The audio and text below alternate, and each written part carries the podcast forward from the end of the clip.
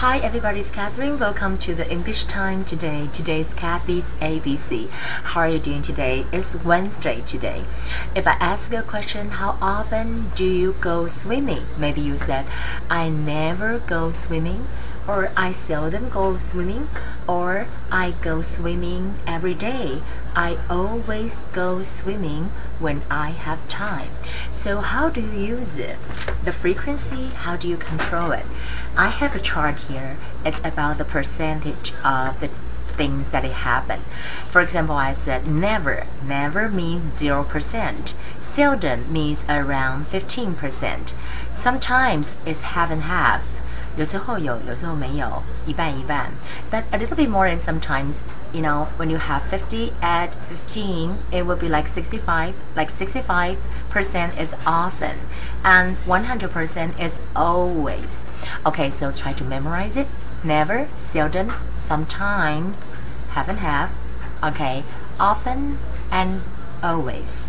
Okay, for example, I said, 他这个从来都不写信的。She never writes letters. Remember，这是 never 在这里，可是这个 writes 还是要加 s 哦。那他呢，很少写信，很少写信，大概写很少的意思哦，fifty percent。OK，he seldom writes letters。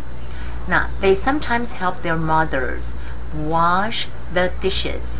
他们呢，sometimes 有的时候会帮妈妈来洗碗，那几率你知道，sometimes 就是大概一半一半，两次有一次有洗，已经算不错了。I often sing in the shower，就说我常常 often like sixty five percent，我常常一洗澡之后就会唱歌。You always sleep late，这常常是妈妈对小孩子，或者是老婆对老公会讲说，Knock it out，you always sleep late。Try to get up early now because you have to go to work and uh, maybe the son or the husband said, okay, okay, oh well, then then I never, um, you know, I, I, you won't be late for school, something like that. And he would say, no, you always sleep late. 你总是睡得太晚了。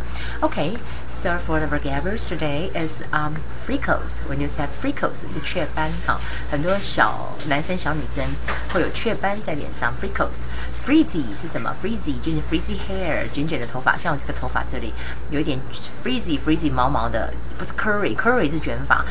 Frizzy 是有一点再有一点毛毛的这个部分。I don't like frizzy hair anyway. OK，啊、um,，thrifty 就是小气的，小小气的。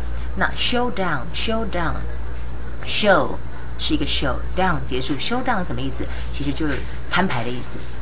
秀都结束了，好，我给你摊牌。好，show down 是可以当动词或者是名词，avert 是 avert 或者是 avoid 这个意思，把它挡开，把它移开。avert 就是说避免、挡开的意思。OK，now、okay, I would like to practice again about the frequency. Um, how to use it? Never, seldom, sometimes, often, and always. She never writes letters. She, he seldom writes letters. They sometimes help their mother wash the dishes. I often sing in the shower. You always sleep late. Okay, so that will be the English time for today. I hope you guys really enjoyed it, and uh, I'll see you guys again tomorrow. Have a nice Wednesday, and um, have a nice day. Anyway, bye.